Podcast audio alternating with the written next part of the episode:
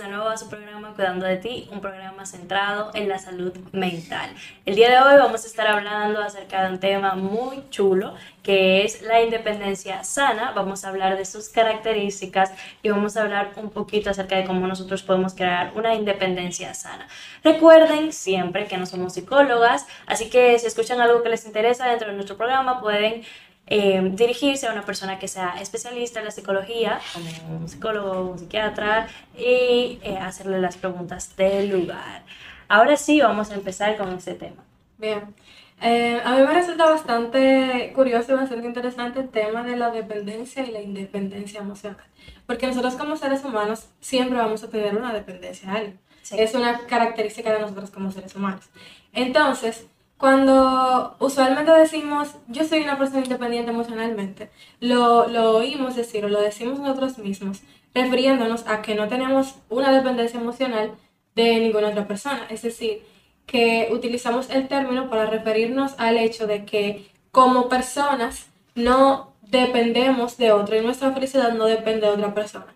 Pero un error que he visto eh, bastante frecuente es el hecho de que utilizamos este término y hablamos respecto a la independencia emocional como si no necesitáramos tener una relación con otra persona de amistad amorosa, una buena relación familiar para ser felices porque entre comillas no lo necesitamos. Y esto es un error bastante grande, porque piensan que nosotros como seres humanos somos seres sociales, ¿cierto? Y todo el tiempo vamos a necesitar entablar una relación con otra persona.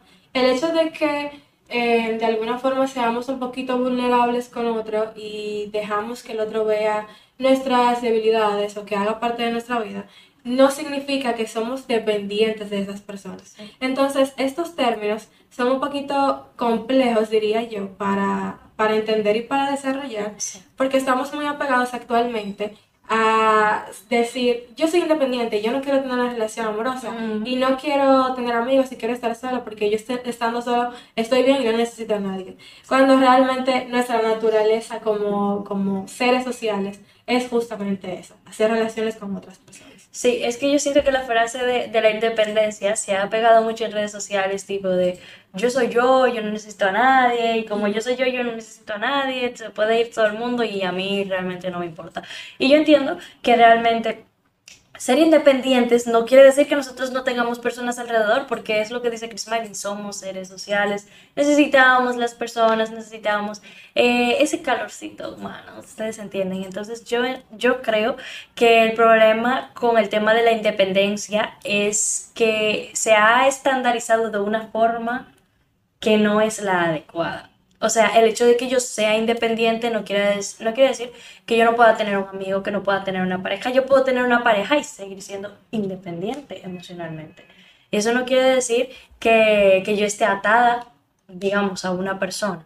Porque no se trata del hecho de, por ejemplo, cuando hablamos del afecto hacia una persona, Chris Marie lo mencionaba hace un momento, ella decía que no se trata de que yo te he dejado ver mis partes débiles y ya por eso yo soy dependiente de ti. No, se trata de que nosotros, las personas independientes emocionalmente, tenemos la capacidad de tomar nuestras propias decisiones, tenemos la capacidad de regirnos por nuestros propios sentimientos y de no ser títeres de los demás como usualmente pasa cuando una persona es dependiente emocionalmente de otra.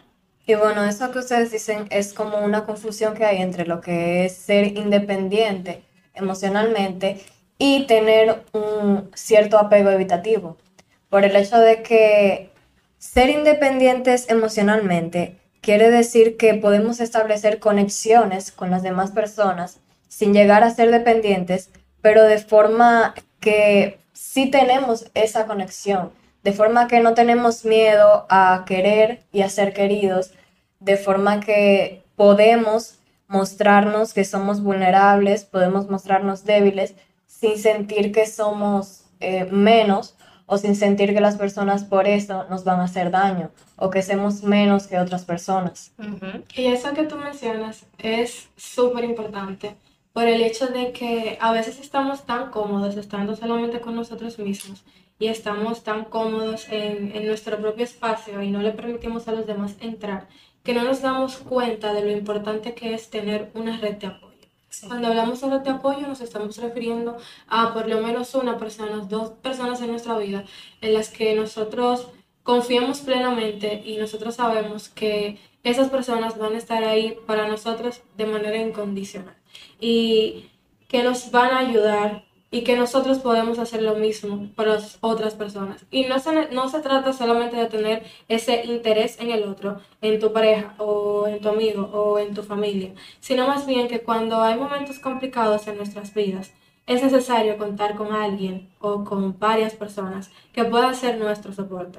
Porque por más solos que estemos y por más que digamos, sí, yo estoy bien estando sola y no necesito a nadie, realmente habrá momentos en los que sí necesitemos a otra persona. Y es completamente natural admitirlo y es completamente natural y normal pedir ayuda y necesitar de otras personas. Porque al fin y al cabo seguimos siendo seres humanos y siempre vamos a necesitar de los demás. Así es. Yo siento que nosotros estamos hablando, tocando este tema de una forma un poco distinta a como lo vemos en las redes sociales. Porque eh, usualmente las personas asocian esto simplemente con el hecho de estar solo. Si una persona entiende que por estar solo es independiente emocionalmente, y no es así. Y todo lo contrario, realmente. Cuando tú te evalúas a ti mismo y tú te das cuenta de que tú tienes miedo de dejar que otra persona pertenezca a tu vida, tienes miedo de contar tus cosas, tienes eh, miedo, digamos que irracional, a estar con otra persona porque tú piensas que esa persona te va a hacer daño. Es donde tú te das cuenta que tú no eres una persona. Y que no estás sano, no tienes una relación sana. Exactamente. Porque existe una inseguridad y las inseguridades nunca van a ser sanas para nosotros. Puede eso convertirse en una inseguridad social, que al exterior queremos dejar ver que sí, yo soy independiente, yo no necesito a nadie, pero en el interior yo lo que siento es una inseguridad de que si yo me muestro, entonces me pueden hacer daño, de que si yo me muestro puedo llegar a depender de alguien, de que pueden sacarme beneficios. Y esto se vuelve obviamente algo eh, tóxico en la vida de las personas y las personas lo toman como si fuera un reto a cumplir, el hecho de ser independientes. Como que si estamos solos, si nos sentimos bien solos, quiere decir que no necesitamos a nadie y que si lo podemos hacer, entonces somos eh, victoriosos, somos mayores que los demás. Pero esto realmente es simplemente una inseguridad de estar con los demás y de abrirse con los demás que no nos va a llevar a ningún lado. Yo siento que em, lo más importante para nosotros entender la independencia sana es la relación que tenemos con nosotros mismos. Si nosotros no tenemos una buena relación con nosotros mismos, vamos a estar en ese, en ese sentimiento constante de no puedo ser así, no puedo mostrarme así, no puedo ser vulnerable frente a otras personas porque me van a juzgar, me van a criticar, me van a señalar. Y eso nos va a impedir eh, que nosotros nos relacionemos de manera sana y va a hacer que pongamos una muralla terminemos siendo personas muy evitativas y eso lo que va a hacer es que va a, dañar nuestras relaciones. Tampoco estamos diciendo que, tiene que, tenemos que ser como el síndrome del arca de Noé, ¿no? Que el síndrome del arca de Noé es cuando las personas quieren hacer todo en pareja, o sea, todo, todo en pareja. No estamos diciendo que tiene que ser eso, estamos diciendo que no pasa nada cuando nosotros entendemos que el tener una red de apoyo, que tener personas alrededor, también es sano. Sí, totalmente. Y creo que el principal problema es que asociamos la palabra independencia con soledad exclusiva. Está bien estar solos y se los dice una persona que le gusta pasar tiempo consigo mismo y que tiene un círculo muy diminuto, bastante pequeño. Se los digo yo por esa propia experiencia. Y realmente yo como persona tenía eh, hace mucho tiempo ese miedo del que estamos hablando ahora mismo. De que si yo me muestro, voy a ser demasiado vulnerable, no quiero que las personas me vean vulnerable y las personas pueden sacar provecho de mí. Esa inseguridad existía en mí, con sus razones, obviamente. Y, y yo me di cuenta después que hice mucha introspección de que eso no era sano y que yo simplemente me estaba haciendo daño, porque estaba yendo en contra de lo que es completamente natural. Entonces, lo que debemos de hacer es solucionar ese, esa, esa conceptualización que tenemos de soledad e independencia. Tú puedes estar solo y puedes ser una persona independiente teniendo tu red de apoyo. Tú puedes eh, confiar en las personas, tú puedes tener pareja, tú puedes tener eh, amigos y puedes ser una persona independiente, porque la independencia emocional se trata de que tú como individuo, de manera autónoma, puedes tomar tus decisiones, eres capaz de distinguir tus sentimientos y tus emociones, no tienes por qué depender de las opiniones de los demás y puedes hacer tu camino de una manera totalmente libre. Tú puedes marcar tus límites como ser humano sin necesidad de que la opinión de la otra persona sea tan influyente en tu vida que tú quieras cambiar por la opinión de esa persona. No estoy diciendo que no tenemos que valorar lo que piensen los demás sobre nuestras acciones, sobre nosotros. Todo lo contrario, claro que sí, porque para algo tenemos esa red de apoyo y para algo tenemos a esas personas que son sinceras con nosotros, que nos quieren a nosotros, que se preocupan por nosotros y nos dan críticas que son constructivas.